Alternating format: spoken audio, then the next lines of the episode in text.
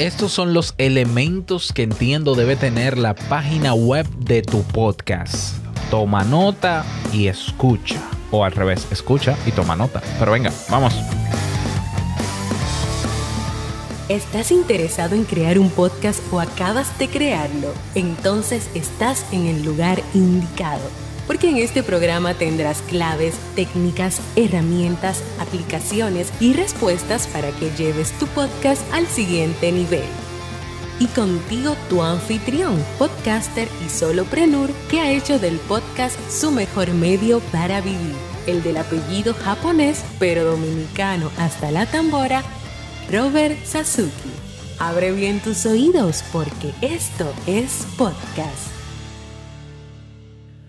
Hola, ¿qué tal a todos? Este es el episodio 7373 de Esto es Podcast. Yo soy Robert Sasuki, capitán de podcasters.pro, la comunidad de podcasters en español donde estamos cada día apoyándonos y creciendo juntos. También creador del servicio audipod.net donde puedes auditar y comenzar a mejorar tu podcast en solo 24 horas y creador del megacurso Crea un podcast nivel pro donde tienes todo lo que necesitas para crear, crecer, monetizar y vivir de tu podcast, como lo hago yo. Ahí lo tienes todo en creaunpodcast.com. Bien, en el día de hoy y a solicitud de uno de nuestros miembros de nuestra comunidad, vamos a hablar sobre qué elementos debería tener la página web de tu podcast. Y antes de llegar ahí, vamos a hablar de la importancia que tiene tener una página web tuya para tu podcast. Es sumamente importante.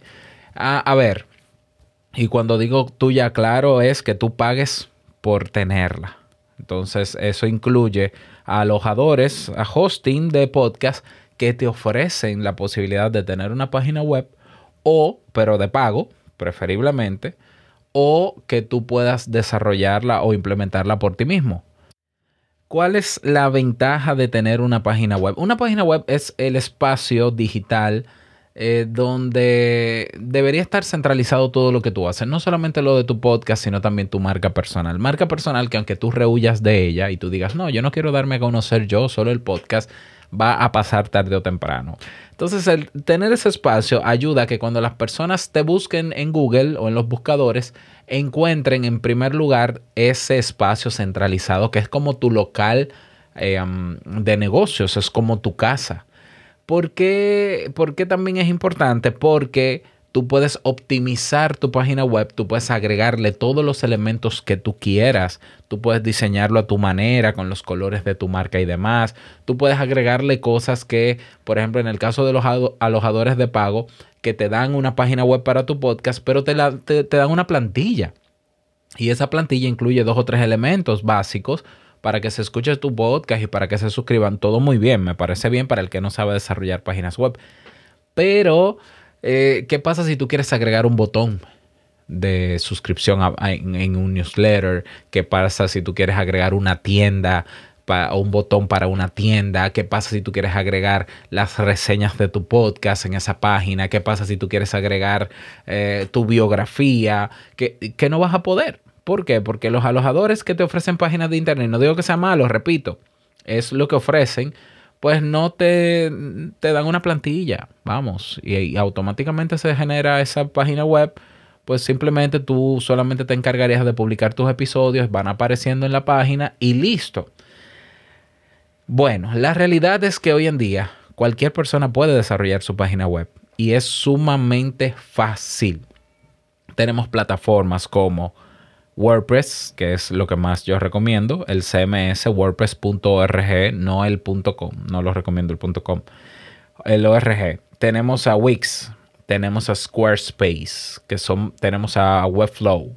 Son plataformas cada vez más intuitivas que tú puedes montar tu página web en minutos, pero es cierto, como lo anuncia Wix, en minutos. Claro, ¿cuál es la...? Cada uno tiene sus pros y sus contras. Yo el que te recomiendo es WordPress. ¿Por qué? Porque Wix está muy bien, Squarespace está muy bien, Webflow no puedo hablar de él porque no lo conozco, pero he usado esas dos, Squarespace y Wix, está muy bien, pero ah, aunque el plan básico no es tan costoso a la hora, que, a la hora en que tú quieras agregarle elementos nuevos a tu página web, tendrías que subir el precio de la membresía y subirlo cada vez más y cada vez más. Pero es una opción, es una opción. A mí me gusta WordPress. Yo primero usé Wix y me pasé a WordPress porque es infinita la posibilidad de escalar tu página web con WordPress. Es decir, en WordPress tú puedes tener en tu página web lo que quieras, instalando módulos, algunos gratuitos, algunos de pago.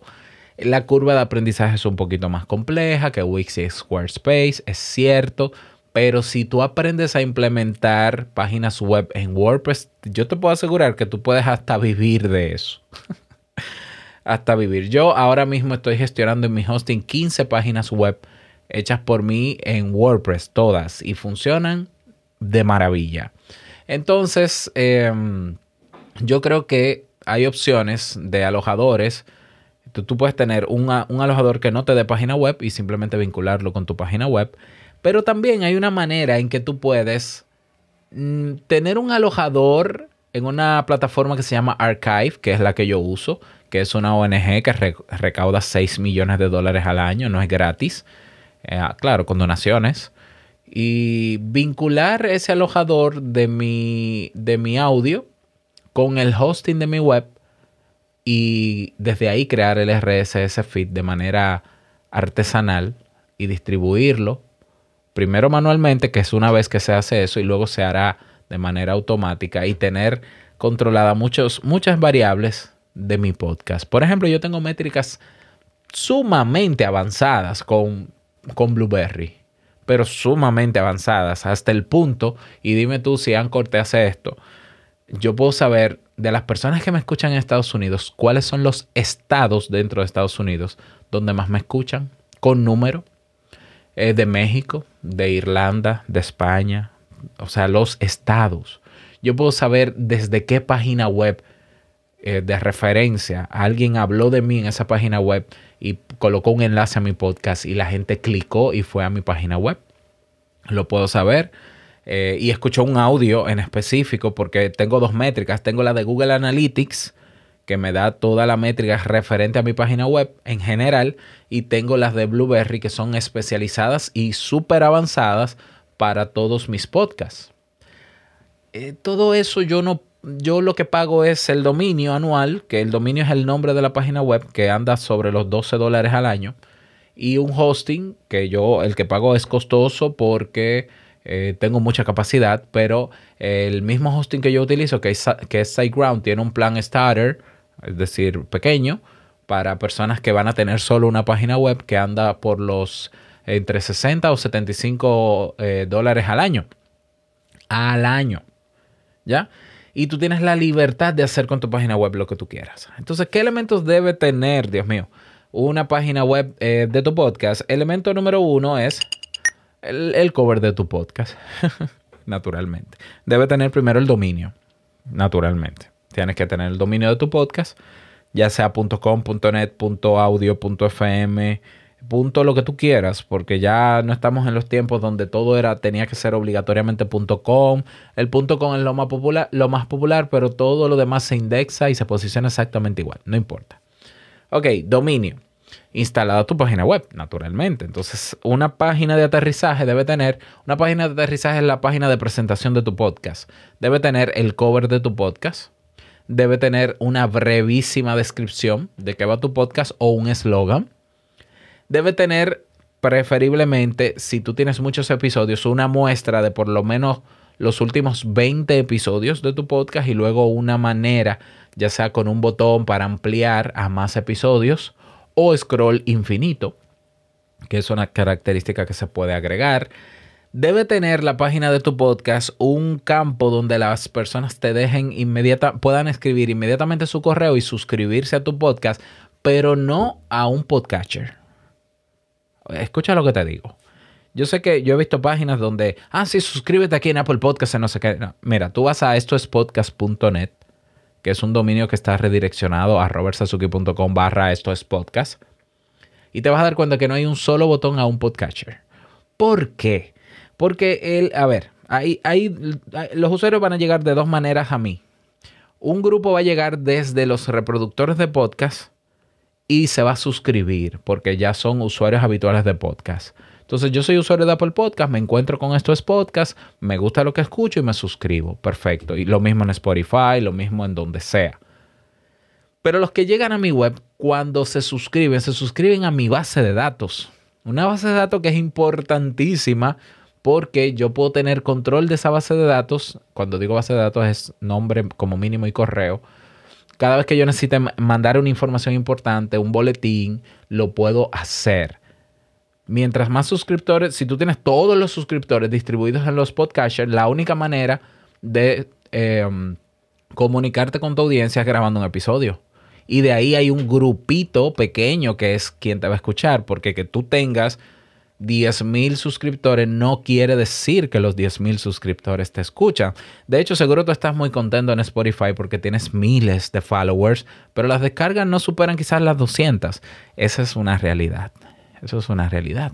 Yo tengo más de 50.000 suscriptores en mi podcast y una media de 3.500 descargas por episodio en Te invito a un café. ¿Lo ves? Entonces, lo que eh, mucho más importante que que se suscriban al podcaster, claro, no es que tú le vas a decir, no te suscribas en el podcaster, suscríbete a mi boletín. No, no, no. El que llegue por Google, por búsqueda orgánica, que se suscriba al boletín.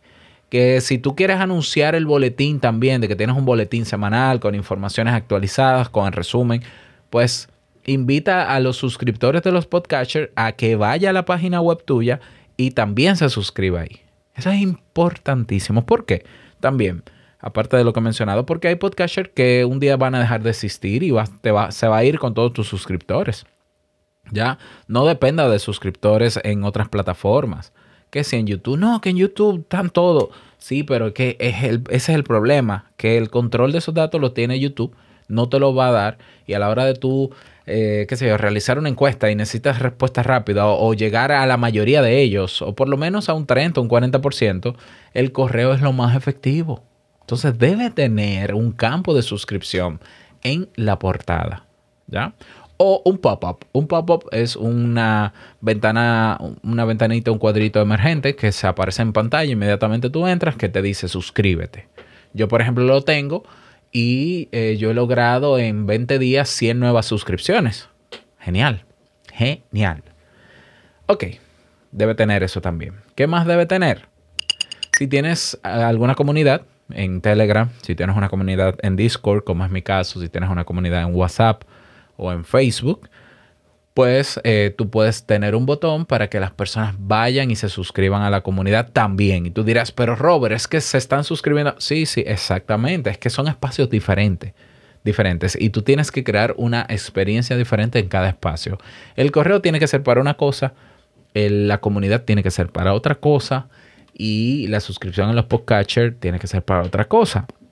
Fíjate, la suscripción en el podcatcher es para escuchar solo el podcast. La suscripción en la comunidad es para hacer comunidad, vida comunitaria, no para simplemente informar crudamente de nuevos episodios, porque para eso está el podcatcher. Y el boletín debería ser para contar un poco de tu historia, de tu trayectoria, de cómo vas avanzando, de cosas que te pasan en el día y avisando un, uno que otro evento o algún curso que vas a lanzar y demás. O sea, cada espacio tiene su dinámica. ¿Lo ves? Entonces, que tú le digas a la gente, si quieres tal cosa, suscríbete aquí. Si quieres esta cosa, suscríbete acá. Está muy bien. Está perfectamente bien. ¿Qué más debe tener? Ya te dije que tenga una muestra de los episodios. Es importante también que tenga una breve biografía. ¿Por qué? Porque hay personas que van a llegar a la portada de ese podcast, de la página de tu podcast, y no van a saber quién está detrás. Entonces yo tengo un título que dice ¿Quién está detrás del micrófono? Con una foto. Yo soy Robert Sasuki, ta ta ta ta ta ta ta ta ta ta ta ta ta ta ¿Lo ves? ¿Qué más puede tener? Bueno, si tú tienes algún producto o servicio que ofrecer y lo tienes alojado en otro lugar o tienes un banner o lo que sea, pues agrega también un botón agrega también un botón de ese servicio o producto para que la gente de un primer vistazo, cuando entre a esa página, vea también que tú ofreces eso. ¿Ya? Yo creo que eso es lo más básico que debe tener eh, la página web oficial de tu podcast. Aunque Anchor te dé una página, tú sabes muy bien que es solo los episodios y vete a los, a los podcasters. Eso no es suficiente. Si yo quiero que se suscriban a mi base de datos, bueno, en tu página web. Entonces, ¿qué te propongo? Te voy a proponer lo siguiente. Yo quiero hacer un curso ah, gratuito, abierto, para que aprendas a montar la página web de tu podcast, pero paso a paso, desde la compra del hosting con SiteGround hasta ver terminado. Incluso te voy a regalar una plantilla con un diseño para que simplemente tengas que modificarlo y puedas tener todo esto que te menciono. Eso va a ser gratis. Eh, va a estar en, en, en la comunidad de podcasters.pro. Así que si estás interesado en aprender desde cero a montar la página de tu podcast, que yo estoy seguro de que en dos horas lo haces, siguiéndome en ese tutorial o mega tutorial, lo vas a hacer con todas las de la ley. Es más, te voy a enseñar en esa misma, en ese mismo curso, taller, tutorial, mega tutorial, te voy a enseñar a crear tu podcast de manera artesanal sin depender de plataformas como Anchor, eh, eh, etc. O sea, crear el RSS feed desde tu página web y tener métricas avanzadas. Si estás interesado, únete pero ya a podcasters.pro porque estaré anunciando esta semana la fecha en el que va a estar listo y lo voy a compartir solamente con ustedes. Ve en tu navegador podcasters.pro para que no te lo pierdas. Y nada más, esto es todo por este episodio. Espero que te sirvan estas recomendaciones a trabajar porque tenemos que seguir creciendo. Nos escuchamos mañana en un nuevo episodio y no olvides que lo que expresas en tu podcast hoy va a impactar la vida del que escucha mañana. Nos escuchamos. Larga vida al podcast. Chaito pues.